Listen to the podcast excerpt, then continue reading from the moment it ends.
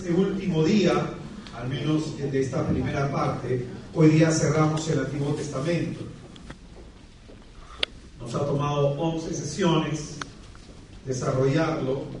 Hemos tratado de que se quede, quede bastante claro algunos puntos.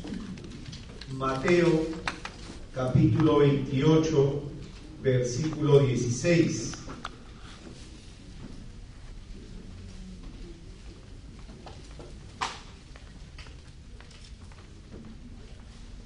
Mateo capítulo 28, versículo 16. ¿Ya lo tenemos? Dice las escrituras.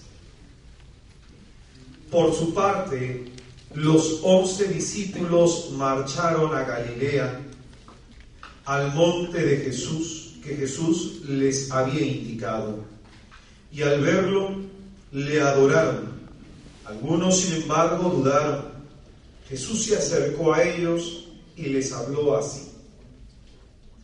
Me ha sido dado todo poder en el cielo y en la tierra. Id pues y haced discípulos a todas las gentes, bautizándolas en el nombre del Padre y del Hijo y del Espíritu Santo, y enseñándoles a guardar todo lo que yo os he mandado. Y he aquí que yo estoy con vosotros todos los días hasta el fin del mundo. Es palabra del Señor.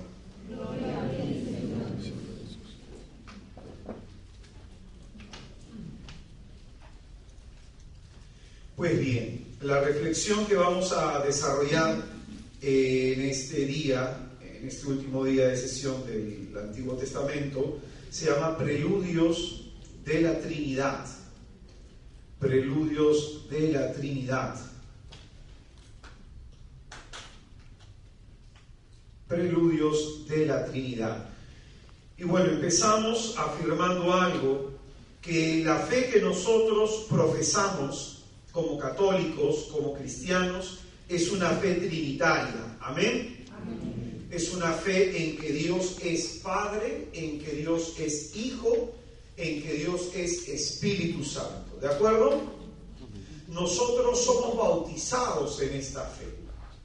Cada uno de nosotros hemos sido el día de nuestro bautismo bautizados en esta fe trinitaria. Amén. Entonces, el misterio central de nuestra fe es el misterio de la Santísima Trinidad. Sin embargo, eh, nosotros como cristianos conocemos de este misterio y conocemos la vida íntima de Dios, porque de esto se trata este misterio, a partir de la revelación que nos ha venido a traer nuestro Señor Jesucristo. Llegada la plenitud de los tiempos, Jesucristo se vuelve el gran revelador, tanto del Padre, tanto de sí mismo y del Espíritu Santo. Entonces Cristo es la plenitud y el culmen de la revelación, por lo cual nosotros en el Antiguo Testamento simplemente vamos a ver un preludio, vamos a tener eh, algo de conocimiento, pero la plenitud va a llegar con Jesucristo. Amén. La palabra definitiva, lo definitivo que el Padre ha querido darnos a conocer, se nos va a dar a conocer en una sola palabra, Jesús, como diría San Juan. ¿Claro hasta acá, hermanos? La palabra de Dios nos dice en la carta de los Hebreos, en el capítulo 1, en el versículo 1, dice, muchas veces y de muchas maneras habló Dios en el pasado a nuestros padres por medio de los profetas. Es decir, Dios, a través de su palabra, como hemos dicho en la segunda sesión, se da a conocer. Su palabra es el medio a través del cual Él se revela. Y dice acá en las escrituras, muchas veces y de muchas maneras habló Dios en el pasado a nuestros padres por medio de los profetas. En los últimos tiempos nos ha hablado por medio del Hijo. Por eso este curso quedaría inconcluso si solamente estudiamos el Antiguo Testamento, porque la teología trinitaria se da en el Nuevo Testamento. Sin embargo, el Antiguo Testamento nos ha preparado para este momento. No se da en sí una revelación, sin embargo nos prepara para entenderla, para, para aceptarla, para poder vivirla. Amén. Lo que es importante que tengamos nosotros claros es que el Antiguo Testamento simplemente nos va a dar preludios de la Trinidad. En él no vamos a encontrar una revelación plena en sí sobre el misterio de Dios unitrino, sino que vamos a encontrar simplemente insinuaciones de esta alteridad en la intimidad de Dios. Estos son los preludios, más o menos para que lo puedas escribir. Llamamos preludios de la Trinidad a las insinuaciones, insinuaciones que existen en el Antiguo Testamento, que en la vida íntima de Dios hay una alteridad. Repito, llamamos preludios de la Trinidad a las insinuaciones que existen en el Antiguo Testamento de que en la vida íntima de Dios hay una alteridad. Entonces, en el Antiguo Testamento, ya lo hemos estado nosotros señalando, se nos revela algo que es importante y es el punto de partida, que Dios es único. Amén.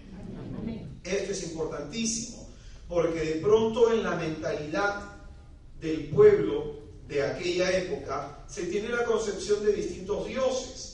Nosotros la semana pasada estábamos señalando los distintos tipos de idolatría que hay que se toma como Dios a los astros, a las fuerzas naturales y que se toma como Dios a las creaciones de los hombres. Entonces, esto es lo importante y lo específico, que Dios ha querido revelar que Él es único. Amén. Dice la palabra de Dios en Isaías, capítulo 44, versículo 6. Isaías 44, 6 dice, esto dice Yahvé, el rey de Israel, su redentor, Yahvé Sebaot. Yo soy el primero y el último. ¿Qué es lo que dice el Señor? Fuerte, ¿qué es lo que dice? Fuera de mí no hay ningún Dios. Fuera de mí no hay ningún Dios. Con esto, categóricamente, el pueblo hebreo está profesando una fe en un Dios único, en un Dios único. El libro de Deuteronomio también nos dice lo mismo. Deuteronomio capítulo 6, en el versículo 4, dice, escucha Israel, Yahvé nuestro Dios es el único Yahvé Amarás a Yahvé tu Dios con todo tu corazón, con toda tu alma y con todas tus fuerzas. Hemos visto nosotros a través de estas enseñanzas que este Dios único ha decidido revelarse y para ello ha decidido escogerse un pueblo. Y a este pueblo le ha dado a conocer su nombre. ¿Cuál es el nombre de Dios? ¿Mm? La traducción ¿Se acuerdan lo que dije? Todo, como 20 minutos me tomé solamente para explicar eso. ¿Cuál es el nombre traducido? Yo soy. No. Yo soy el que está. Porque ese nombre, si bien se traduce por el yo soy el que soy, o yo soy el que seré, había dicho también, específicamente en el sentido judío de la palabra, es yo soy el que está. Él es el primero, como decía Isaías, y es el último. Él es el que ha estado siempre con nosotros y estará con nosotros siempre hasta el final. Cuando uno lee el texto de Éxodo, uno va a encontrar que se repite muchas veces la palabra pueblo mío o la palabra mi pueblo. Es decir, hay un sentido de pertenencia, hay un deseo de parte de nuestro Dios de que seamos su pueblo, como le dice también las escrituras, nunca se ha visto a un Dios que se sacara a un pueblo de medio de otro pueblo con brazo extendido. Entonces este Dios único se ha revelado. Se ha revelado, se da a conocer a través de su nombre, porque a través de su nombre da a conocer su propia esencia. Da a conocer su propia esencia. Y este Dios, al darnos su nombre, habíamos dicho también que se hace el nombrable. ¿Qué significa que sea el nombrable? Que es capaz de relacionarse con nosotros porque es un ser personal. Es capaz de tener comunión con nosotros, el hombre es capaz de intuirlo, el hombre es capaz de escucharlo, el hombre es capaz de relacionarse con él. Amén. Amén. Acá estoy repitiendo simplemente algunos puntos principales que hemos visto durante todas las enseñanzas para centrarnos en esto último. Entonces este Dios que se ha dado a conocer y que se da a conocer a través de su nombre, es un Dios que quiere hacer alianza con nosotros. ¿Claros hasta aquí?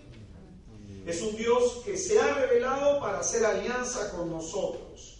Y con ello se muestra que Dios es un ser capaz de amar y de ser amado.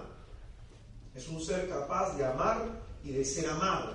Por eso acá la palabra de Dios que hemos leído de Deuteronomio dice, escucha Israel, Yahvé nuestro Dios es el único, es decir, fuera de él, como dice el texto también de Isaías, no hay nada.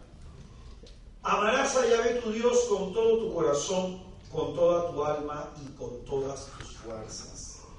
Eh, leído este texto en una mentalidad occidental, ¿qué entendemos de que Dios nos invite a amarle con todo el corazón, la inteligencia y con todas nuestras fuerzas?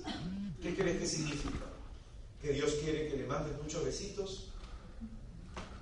¿Que Dios quiere que le escribas cartitas de amor como se hacen en algunos retiros? ¿Que Dios quiere que le un montón que quiere chorrearte a sus pies como la verga que está en el Santísimo? Más que eso, centrémonos en la palabra que dice acá, amarás.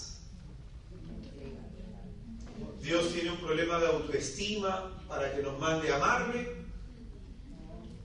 En el sentido judío, la palabra amar no es interpretado como nosotros lo interpretamos, que hablamos más que nada de un sentimiento. Nosotros lo interpretamos por ahí, amar, lo vemos como un sentimiento. Entonces, en el sentido judío, el amar implica conocer. Entonces, para entender la fuerza de este mandato, quitemos la palabra amar y reemplacémosla por conocer. Y dice, conocerás a Yahvé tu Dios con todo tu corazón, con toda tu alma y con todas tus fuerzas. Entonces esto es importantísimo porque también en el Evangelio de Juan va a utilizarse ese término. El que me ama eh, guardará mi palabra. Se va a utilizar también ese término. Y en el sentido judío, el conocimiento de Dios es igual amor. Amar implica conocer. Uno no ama a quien no conoce, ¿cierto? Esto sí nosotros lo podemos entender de nuestra propia realidad. Uno ama a quien conoce. Entonces el conocimiento que implica salir en busca o salir al encuentro de aquel que nos ha dado el alcance, como dice también la carta de los filipenses, salir al encuentro de Dios. Dios quiere que tengamos intimidad con Él. En el Evangelio de Juan, en el capítulo 17, en el versículo 3, un texto que repito varias veces en estas enseñanzas de este curso, Juan 17, 3, en donde dice que la vida eterna consiste en que te conozcan a ti, el único Dios verdadero y al que tú has enviado, el Cristo. Entonces, ese conocimiento es la forma como nosotros amamos a Dios. El conocer a Dios implica amarlo. Mientras más conozcamos, amamos mejor. Amén. Entonces, en el Antiguo Testamento no vamos a encontrar una teología que nos desarrolle plenamente sobre la revelación del misterio de Dios. No lo vamos a encontrar. lo vamos a encontrar nosotros solamente en el Nuevo Testamento. Habíamos dicho de que vamos a encontrar algunos preludios. Eh, encontramos en el Antiguo Testamento algunos pasajes en donde se habla de una mediación entre Dios y la creación. En estos pasajes de pronto esa mediación que se da entre Dios y la creación da la impresión como si identificara con Dios mismo. Es decir, vamos a ver algunos textos bíblicos y lo importante es esto, que cuando Dios crea, por ejemplo, ¿qué es lo que se mueve en las aguas? Su espíritu. Es decir, nosotros esto podemos decir que es un preludio de la Trinidad y es un preludio del Espíritu Santo, como veremos más adelante. Sin embargo, en la mentalidad judía no, no había este pensamiento. Esto simplemente se entiende a partir de Jesucristo. La inteligencia de la Trinidad se da simplemente o se da plenamente a partir de Jesucristo. Entonces, a partir de estas mediaciones entre Dios y su creación, se da la impresión que se identifica con Dios. Entonces, esto de alguna manera nos prepara para la revelación definitiva que va a traer nuestro Señor Jesucristo. Por ejemplo, son preludios de la Trinidad con relación al Hijo tres, tres cuestiones. La palabra del Señor, la sabiduría del Señor, el ángel del Señor. Es decir, hay preludios de Jesús, de la presencia de Jesús, de la alteridad en, Dios, del Hijo, en estos tres conceptos. La palabra del Señor, la sabiduría del Señor, el ángel del Señor. Amén. Cuando hablamos de la palabra del Señor, se habla del Dabar Yahvé, que Dios crea a través de su palabra. Y el verbo crear, Dabar, en hebreo, se utiliza solamente para Dios. Solo Dios crea. Solo Dios crea. Y Dios crea a partir de su palabra. Por su palabra fueron hechos los cielos, la tierra, y en ellos se muestra la criatura invisible y la criatura visible nuestro Señor Jesucristo, ¿cómo sana? ¿Cómo exorciza? Muchos milagros como realiza a través de su palabra, ¿cierto? Hay momentos en los que toca, pero por ejemplo la resurrección de Lázaro no fue necesario. En algún momento el Señor le manda al viento y a la tempestad que se calme. ¿Y qué sucede? Se calma, ¿cierto?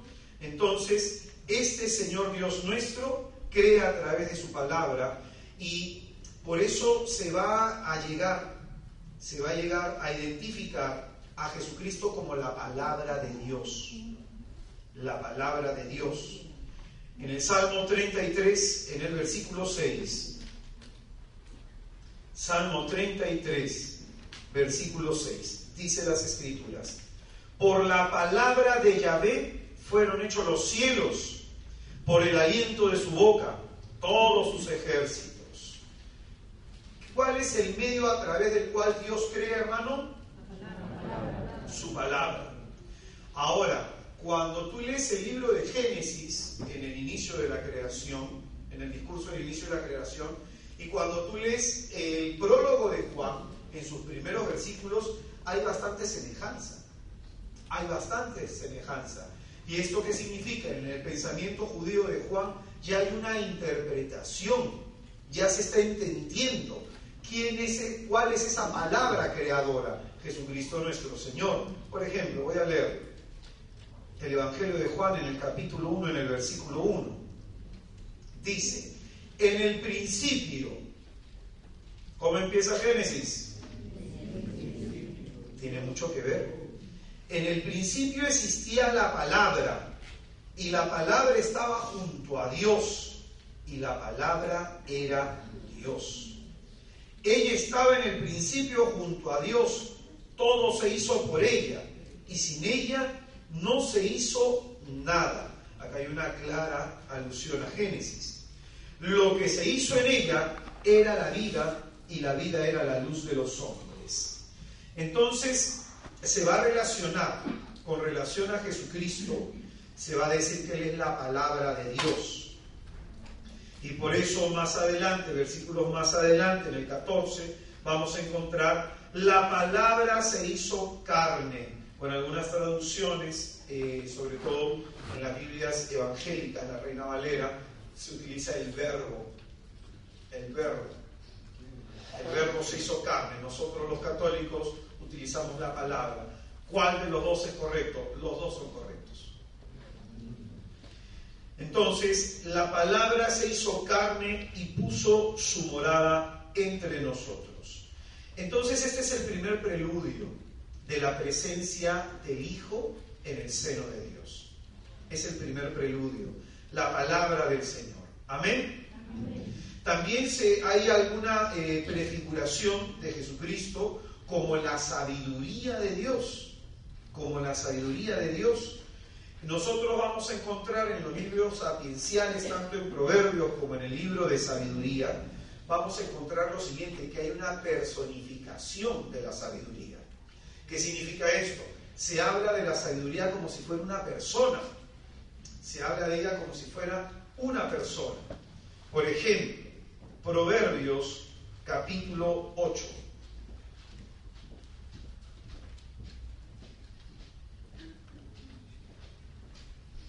Proverbios capítulo 8, versículo 1 dice, La sabiduría está gritando, la prudencia levanta su voz.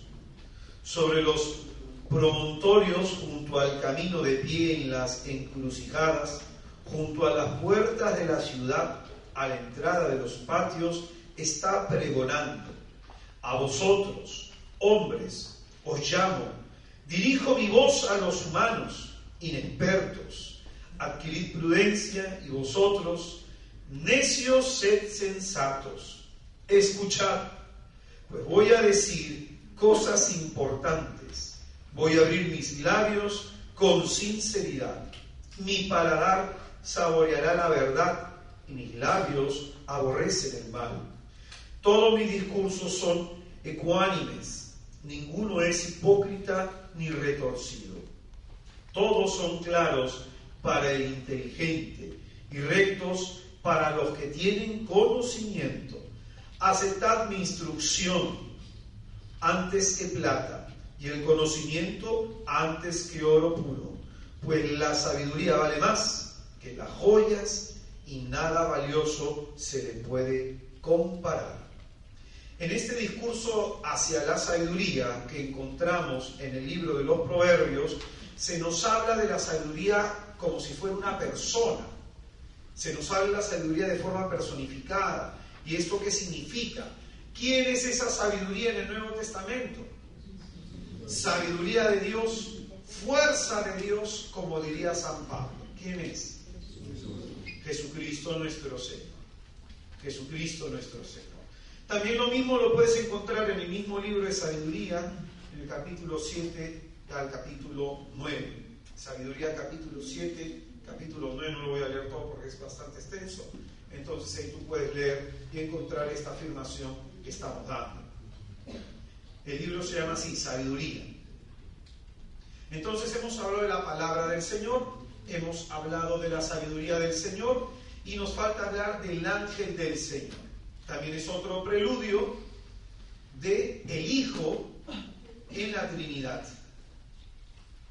El ángel del Señor, que en hebreo se conoce como Malak, Malak Yahvé, el ángel del Señor. El ángel del Señor en varios textos, sobre todo en el Pentateuco, van a aparecer como un mensajero. Va a aparecer como un mensajero. Hermosos son los pies del mensajero quien anuncia la paz. ¿Quién es el mensajero que anuncia la paz? Nuestro Señor, ¿cierto? Entonces el ángel, que en su traducción significa mensajero, o malak, ángel, eh, se va a confundir muchas veces con Dios y tiene mucha relación con lo divino. Y esto eh, es en este sentido. Cada vez que se aparece un ángel, ¿Qué es lo que hace el personaje a quien se le aparece? ¿Han leído la Biblia? ¿Qué es lo que hace el personaje? Se postra. Y de pronto, ¿por qué se postra? Porque ve algo de divino en ese personaje. Ve algo de divino. Entonces, eh, por ejemplo, en el libro de Génesis, capítulo 32, en el versículo 23, de donde sale el origen de mi nombre, la lucha de Jacob contra Dios, Génesis 32, 23, dice, aquella noche se levantó, tomó a sus dos mujeres con sus dos siervas y a sus once hijos y cruzó el vado de Jaboc. Los tomó y les hizo pasar el río junto con todo lo que poseía. Cuando Jacob se quedó solo, estuvo luchando con alguien, con alguien, con él hasta rayar el alba, pero viendo que no le podía, le tocó en la articulación femoral y se dislocó el fémur de Jacob mientras luchaba con aquel. Este le dijo, suéltame, que ha rayado el alba. Jacob respondió, no te soltaré hasta que no me hayas bendecido. Dijo el otro, ¿cómo te llamas? Jacob. En adelante no te llamarás Jacob, sino Israel, porque has sido fuerte contra Dios y contra los hombres y has vencido. Entonces, si nosotros nos damos cuenta, eh, este texto, versículo más adelante en el 31, va a interpretar eh, Jacob que esa persona con la que he estado luchando era Dios mismo, personificado en el ángel. Entonces, el mensajero de nuestro, del Padre, ¿quién viene a ser? ¿Quién es el mensajero del Padre, el misionero del Padre? Jesús. Muy bien, el misionero del Padre es Jesucristo. Entonces, en el Antiguo Testamento, eh, en los preludios de la Trinidad con relación al Hijo, vamos a encontrar estos tres. Se va a hablar de Jesús como la palabra del Señor, se va a hablar de Jesús como la sabiduría del Señor, se va a hablar de Jesús como el ángel del Señor, como el mensajero del Señor. Jesucristo va a ser el gran revelador del Padre. Amén. Esto lo encontramos nosotros en Mateo capítulo 11, en el versículo 26. Mateo capítulo 11, versículo 26, que dice las escrituras. Sí, Padre, pues tal ha sido tu beneplácito. Todo me ha sido entregado por mi Padre, y nadie conoce al Hijo sino el Padre. Y al Padre le conoce nadie sino el Hijo y aquel a quien el Hijo se lo quiera revelar. ¿Qué es, ¿Cuál es el don que nos comunica Jesucristo? El don del Padre este texto del Evangelio de Mateo tiene mucho sentido si es que nosotros lo leemos desde sus inicios. Si tú comienzas desde el capítulo 5 eh, del Evangelio de Mateo y comienzas a subrayar cuántas veces aparece la palabra Padre, significa que la gran novedad en la revelación que nos trae Jesucristo es presentarnos a Dios como Padre. En el Antiguo Testamento se ve a Dios como un Padre pero no como padre. No se manifiesta esa filiación divina que se va a dar solamente con Jesús y por el derramamiento del Espíritu Santo. ¿Claros hasta acá, hermanos? Entonces, son tres. Cuando hablamos del preludio de la Trinidad con relación al Hijo, son tres. ¿Cuáles son? Fuerte. ¿Cuál es el primero? Segundo. El tercero. Pues bien, respecto a los ángeles, un día alguien me preguntó, eh, no sé si ustedes se acuerdan de ese pasaje en donde Abraham es visitado por tres ángeles antes de la destrucción de Sodoma y de Gomorra. Está en el capítulo 18 y se conoce como la teofanía de Mambré. ¿Se acuerdan que se presentaron tres, tres personajes? Hay mucha gente que dice, pero ahí está la Trinidad. No, no, en el Antiguo Testamento no queremos nosotros ver un pasaje en donde se nos hable la Trinidad. Eso solamente va a ser en el Nuevo. Lo que sí puede hacer este pasaje lo que sí nos puede decir este pasaje, que de pronto ello nos muestra que se nos está insinuando que en la vida íntima de Dios hay un otro. En la vida íntima de Dios hay otro. Es decir, este Dios único, este Dios único eh, nos muestra esto a través de su palabra, después vamos a ver ahorita el Espíritu, que a través de su Espíritu claramente recién se va a revelar en la revelación que nos trae Jesús. Amén. Amén. Amén. Sin embargo, como he dicho ya antes, al inicio, todo esto nos va a preparar para la revelación de Jesucristo. Todo esto nos ha preparado para la revelación de nuestro Señor. Eh, no es revelación de las personas divinas, entonces ese texto que está en el capítulo 18 del libro de Génesis, en donde se nos habla de los tres hombres, de pronto Abraham reconoce en ellos la presencia de Dios y es extraño porque en este pasaje es el único en donde se nos habla de tres ángeles, juntitos. Entonces no es una revelación de las personas divinas. Cuando venga Jesucristo se podrá aplicar todas estas imágenes que se insinúan a la Trinidad, recién ahí se pueden aplicar. Porque Jesucristo trae luz al Antiguo Testamento. El Antiguo Testamento sin Cristo no se entiende. Entonces, por ejemplo, cuando hay muchas personas que a mí me preguntan, hermano, ¿cómo debo leer la Biblia? ¿Desde el, Nuevo, desde el Antiguo Testamento hacia el Nuevo Testamento? No, preferencia del Nuevo, sobre todo los Evangelios. El Nuevo Testamento y después pasas al Antiguo Testamento y cuando tú lo comiences a leer te vas a dar cuenta de que en el Antiguo Testamento, como se suele decir, es profecía del Nuevo. ¿Qué significa esto? Que en el Antiguo Testamento se dan promesas que se van a cumplir con Jesucristo se anuncia y Jesucristo lleva a cumplimiento, lleva a plenitud lo anunciado. Amén. Entonces, lo último, eh, la insinuación de la preludios de la Trinidad respecto al Espíritu Santo, el texto que ustedes ya conocen, libro de Génesis, en el inicio, el espíritu donde se movía sobre las aguas, el capítulo 1 de Génesis. Eh, nosotros vamos a encontrar también que se entiende al Espíritu Santo como una fuerza. Y aquí está el error que tienen los testigos de Jehová. Los testigos de Jehová en primer momento reconocen que el Padre es Dios, pero a Jesucristo, al menos por lo que yo he hablado con algunos de ellos, me dicen que es un Dios menor, algunos dicen que es un Dios menor. Y si es un Dios menor, entonces no están profesando monoteísmo, ¿cierto? Ya están profesando politeísmo.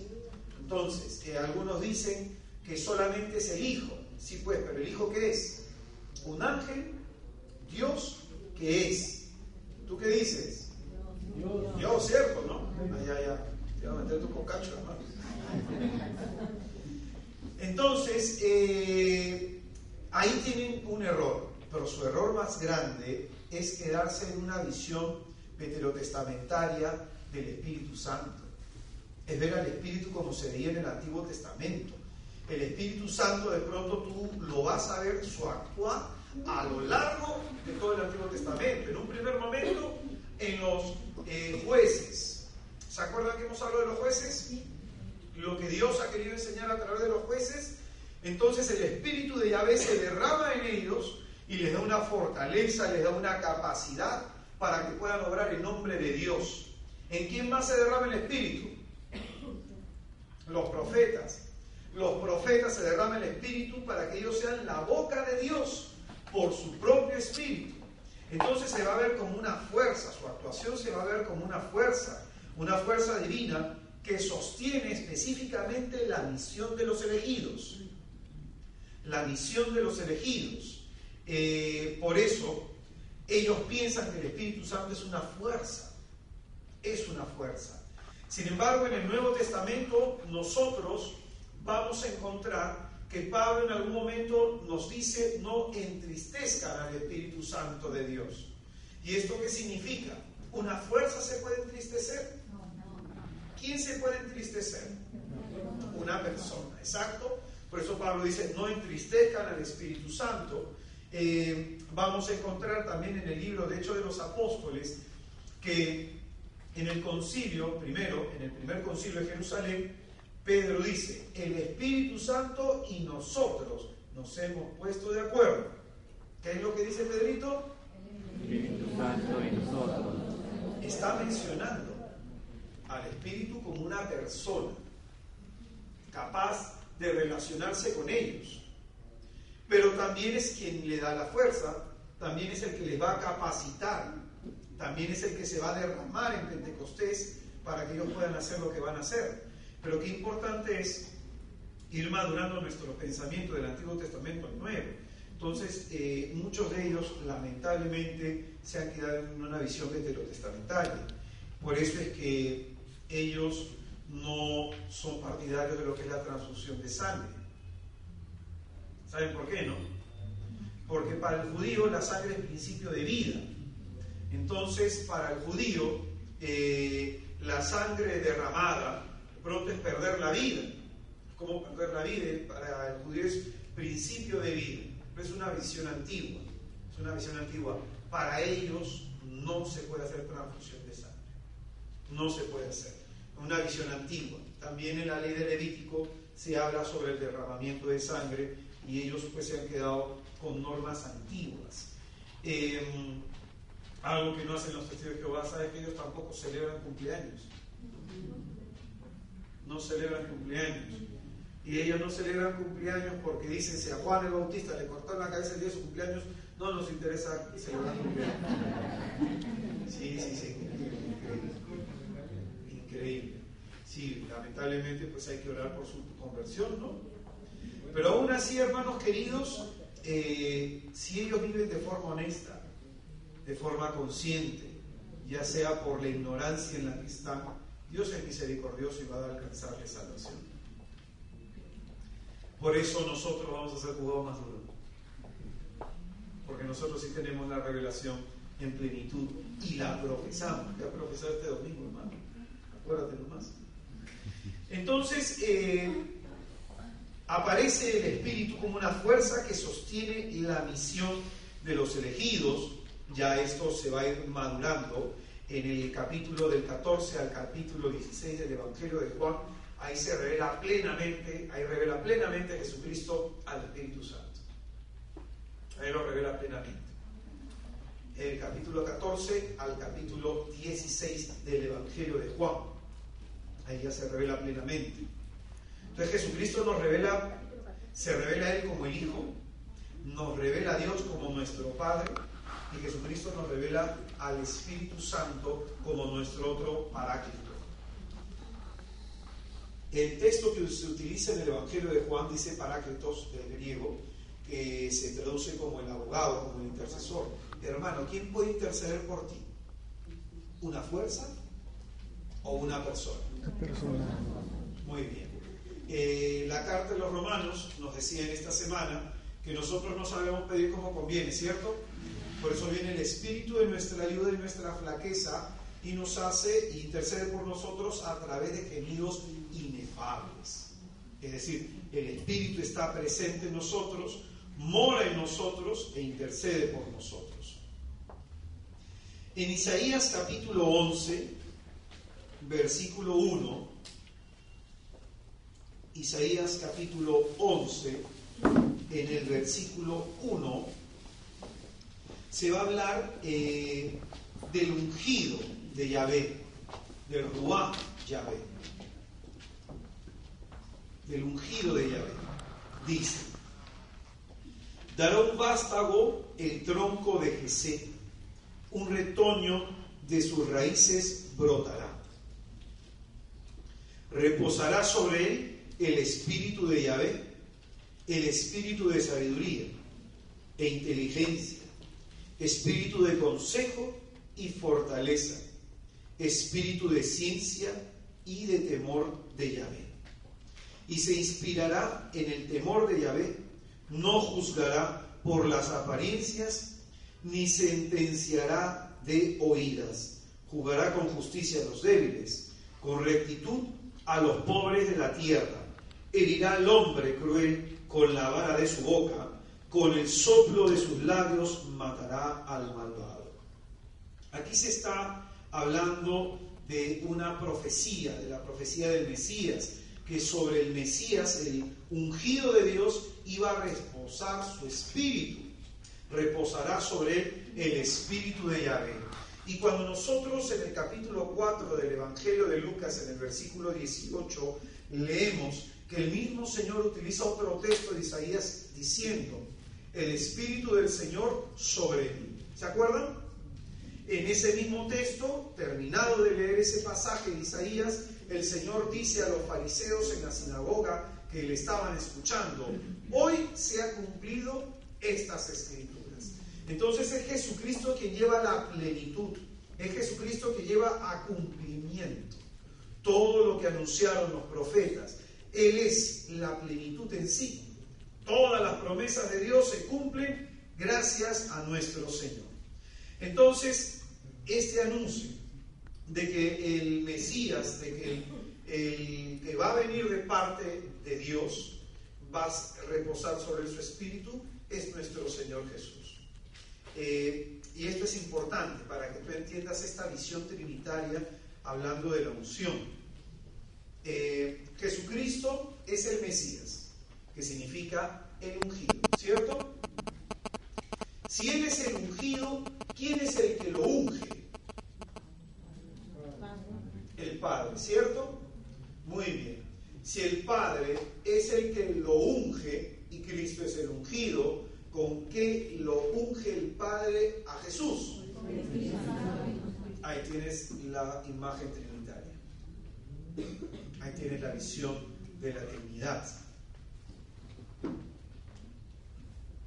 Amén.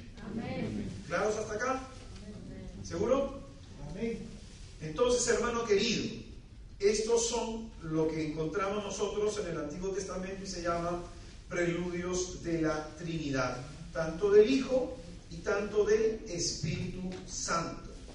Eh, esta clase lo que busca es englobar y cerrar todo lo que hemos visto en el Antiguo Testamento con un objetivo de que se cree en nosotros una expectativa del nuevo.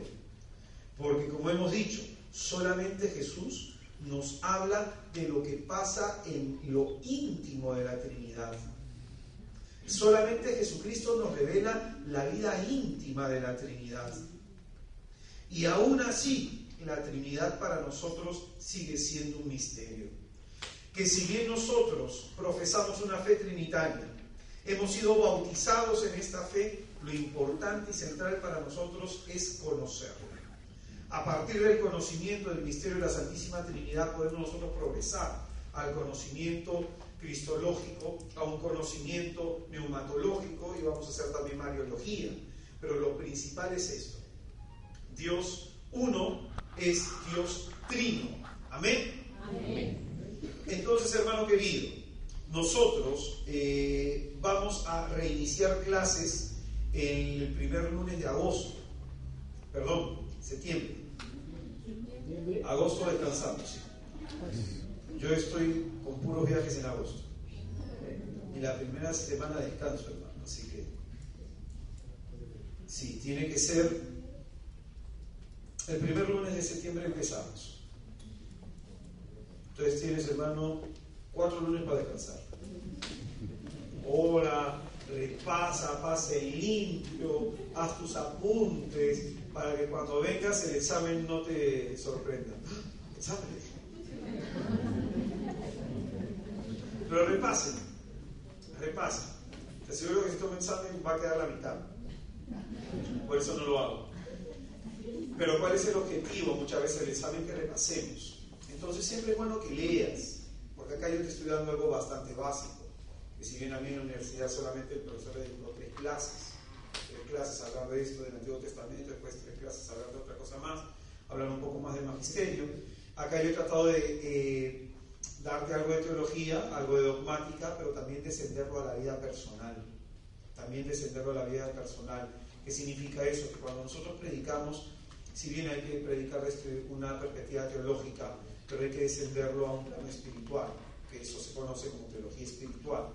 El punto es, para terminar esta clase, hermano, ¿de qué te sirve a ti conocer el misterio de Dios?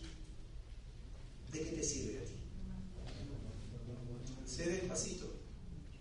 Si ese conocimiento de Dios no te cambia, si ese conocimiento de Dios no te lleva a querer conocerlo más, si ese conocimiento de Dios no te lleva a querer orar, a querer tener una vida más íntima con Él, hermano, estás perdiendo tu tiempo. Porque simplemente sentarse por llenar la cabeza, simplemente sentarse porque a lo mejor en mi casa estoy aburrido y no tengo nada que hacer esta hora, simplemente sentarse aquí porque de pronto, bueno, pues este, como cantan, lloren, mi hermanito a veces ora por sanación, pero hoy no, hermano, de nada te va a servir. Lo que nosotros buscamos en estos cursos es tener un encuentro personal con el Dios vivo y verdadero, con aquel que es capaz de cambiar nuestra vida, con aquel que es capaz de transformarnos. Este curso de este Dios vivo y verdadero nos dice que es poderoso, pero también nos dice que es santo y que Él quiere que seamos santos. Que al revelársenos en este curso, Dios quiere que nos hagamos una propuesta de vida, que analicemos nuestra vida, de cómo estamos viviendo. Y si queremos vivir como hasta el día de hoy hemos vivido, hermanos, si este curso, en las enseñanzas, la presencia de Dios proclamada y traída por su palabra, no te interpelado, es porque tu corazón no lo busca. Es porque tu corazón no lo anhela. Entonces, no es simplemente que estemos predicando conocimientos al intelecto, estamos predicando al corazón, estamos predicando para una experiencia personal que transforme nuestra vida y que avive nuestra fe. El Señor dice en su palabra, me amarás con todo tu corazón, con toda tu inteligencia y con todas tus fuerzas. Me amarás. Entonces, esto es lo que nosotros tenemos que cumplir. Estamos dando el conocimiento necesario para que nos enamoremos de Dios. Estamos dando el conocimiento necesario para que sepamos cómo relacionarnos con Dios. ¿Se acuerdan cuando nos tocó hablar toda la etapa del desierto? ¿Por qué pasamos por desierto? El sentido del desierto. Es decir, Dios nos habla, se relaciona con nosotros, nos da pautas sobre cómo vivir. De ti depende. Este Dios del Antiguo Testamento, antes de que el pueblo sea introducido en la tierra de bendición, en la tierra prometida, les dice, yo pongo delante de ti la vida y la muerte, la bendición o la maldición. Tú eliges. Recuerda, hermano, que cada decisión que tomamos, que cada elección que hagamos, la hagamos presentes delante de Dios. Tengamos siempre presente eso. Que cada decisión que nosotros tomemos, pongamos, nos pongamos a pensar lo que dice la palabra, que Dios es omnisciente. Mira, todo lo sabe, todo lo conoce. A Él no le podemos engañar. Entonces, este Dios que nos mira, no con la intención de ir contando nuestros pecados, contando nuestras miserias, no con la intención de mirar que estamos haciendo mal para sancionarnos, sino que este Dios nos mira, como decía el Antiguo Testamento, nos mira porque camina con nosotros, se apiada de nosotros, escucha nuestro clamor, nos extiende la mano para liberarnos, para hacer alianza con nosotros, porque sabe que somos débiles y sin Él no podemos. Este Dios, hermano, quiere plena comunión contigo. ¿Tú estás dispuesto a eso? Amén. Esa es la idea. Que este curso pueda avivar nuestra fe. Despertar en nosotros el deseo por la oración. Despertar en nosotros el deseo por conocerle. El deseo de tener una vida más íntima con Él. El deseo real de vivir una vida agradable ante su mirada. Amén. Amén. Hermano, como se le dice muchas veces a los niños, fíjate cómo te portas, porque Dios te está mirando. Dile lo que está a tu izquierda, a tu derecha, por favor. Fíjate cómo te portas, porque Dios está mirando. Díselo otra vez, hermano, no te han escuchado, díselo. Fíjate cómo te portas, porque Dios te está mirando.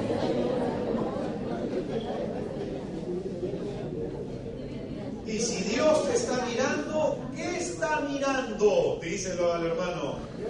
Dios está mirando, ¿qué está mirando? Díselo otra vez que no te he escuchado, solo necesito los ojos, hermanos. Dios está mirando, ¿qué si Dios te está mirando? ¿qué está mirando? que somos, lo que hacemos y por qué lo hacemos. Hermano, el Señor Jesucristo quiere de nosotros que su solo conocimiento nos transforme, que su sola presencia nos transforme. Ayer las escrituras nos hablaban del trigo y de la cizaña y es una realidad con la que vamos a convivir siempre. Eh, en nosotros siempre va a haber trigo, en nosotros siempre habrá cizaña. Lo importante es que el conocimiento de Dios llene lo más profundamente nuestro corazón, nos llene más plenamente, hermano mío, porque ese conocimiento salva. Amén. Vamos a ponernos en pie, hermanos, para hacer oración.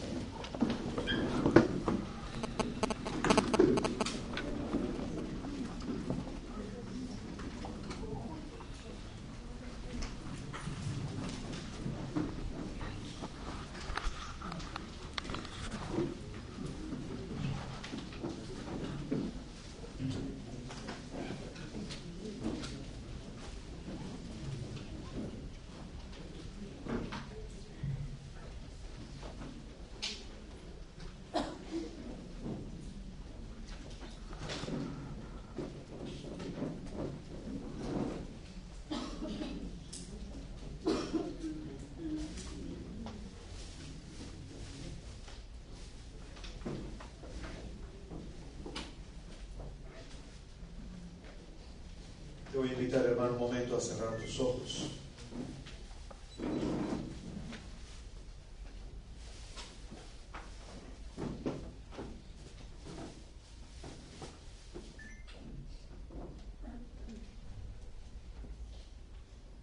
Y vamos por un instante a pensar en nuestro Señor.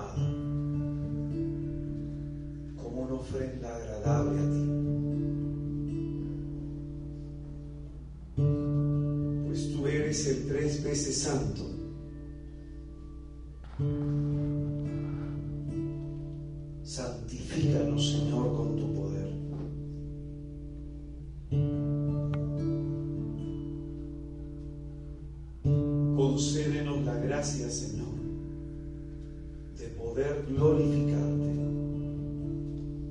y de poder, Señor, con nuestra vida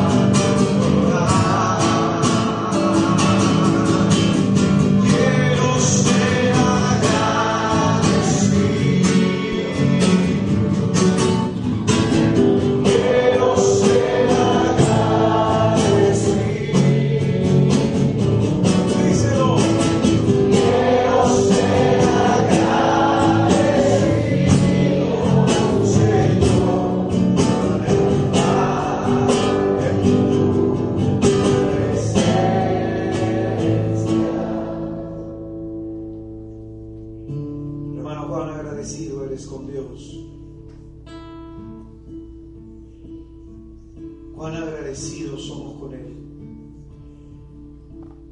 con aquel que camina con nosotros, con aquel que no se aparta de nuestro lado, con aquel que permanece fiel, aunque nosotros no lo seamos. Cuán agradecidos somos con este Dios que día a día perdona nuestros pecados, con este Dios que no nos mira con indiferencia, sino que siempre nos extiende la mano. Cuán agradecidos somos con aquel que se fijándose en nuestra debilidad, hace alianza con nosotros para darnos su fortaleza. Agradecidos somos con aquel que nos bendice, aunque no lo merezcamos. Permite, Señor, que vivamos con espíritu de gratitud, que no nos creamos merecedores de algo, sino que reconozcamos en todo lo que tenemos tu mano generosa, tu mano bondadosa, tu mano, Señor, que hace salir el sol sobre justos y pecadores y hace llover bendición sobre buenos, sobre malos.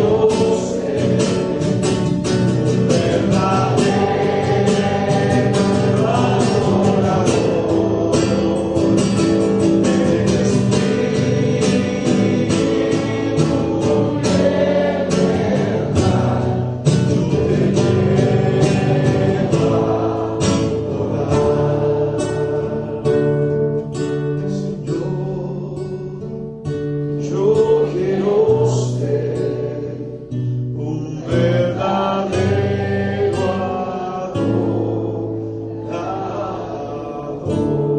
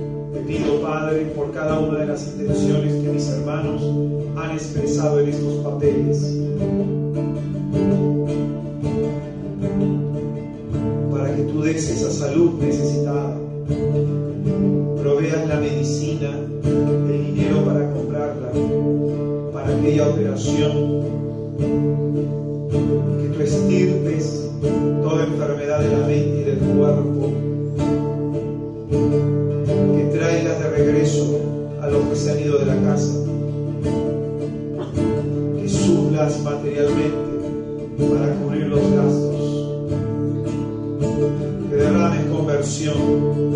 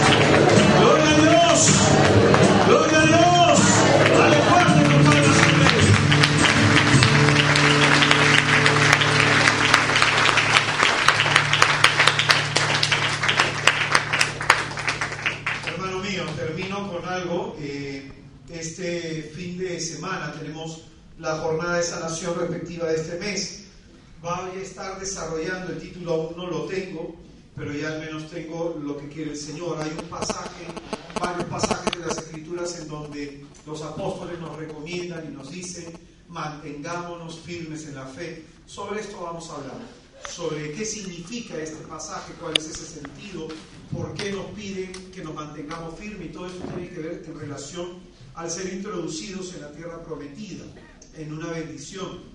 Esto lo vamos a estar desarrollando el día sábado en la jornada de sanación que tendremos en Santa María de Nazaret, altura de la cuadra 7 de la Avenida Villarán en Surquillo, de 8 a 1 de la tarde. Para las personas que deseen ir este día sábado, de 8 a 1, eh, Avenida Villarán en Surquillo, cuadra 7, la parroquia Santa María Nazaret. Amén. El mes de septiembre nos estamos encontrando acá el primer lunes. Para las personas que deseen de pronto en la página web del, del movimiento, tenemos, gracias, la página web del movimiento que es www.misioneros. Eh, perdón, misioneros SMN. www.misioneros S de Santa, M de María y N de Nazaret. Santa María de Nazaret. smn.com. Ahí sale la fecha de todos los eventos, de todas las actividades que vamos a tener. El 24 de julio, este, este jueves 24 de julio, vamos a estar acá tocando una enseñanza que se llama Sanando de la Autocompasión, de esos sentimientos de víctima que a veces uno puede tener que impiden en verdad crecer en el Señor. En este salón se va a estar haciendo a las 7 de la noche. Para las personas que deseen las charlas van a estar ahí afuera. Eh, hay una charla que yo siempre voy a recomendar porque esta es parte de lo que hemos desarrollado acá. Apremiados por el amor de Jesús. Si nunca la has escuchado, escúchala, porque acá se habla del amor de Dios. Y una cosa es que tú lo sepas y otra cosa es que vivas en esa presencia. Apremiados por el amor de Jesús. Las personas que desean colaborar con este pobre ministerio, dejar una ofrenda, muchísimas gracias. Jesús les bendiga. Paz y bien. Buenas noches, hermanos. Hasta septiembre con el curso ya nos estamos viendo el sábado.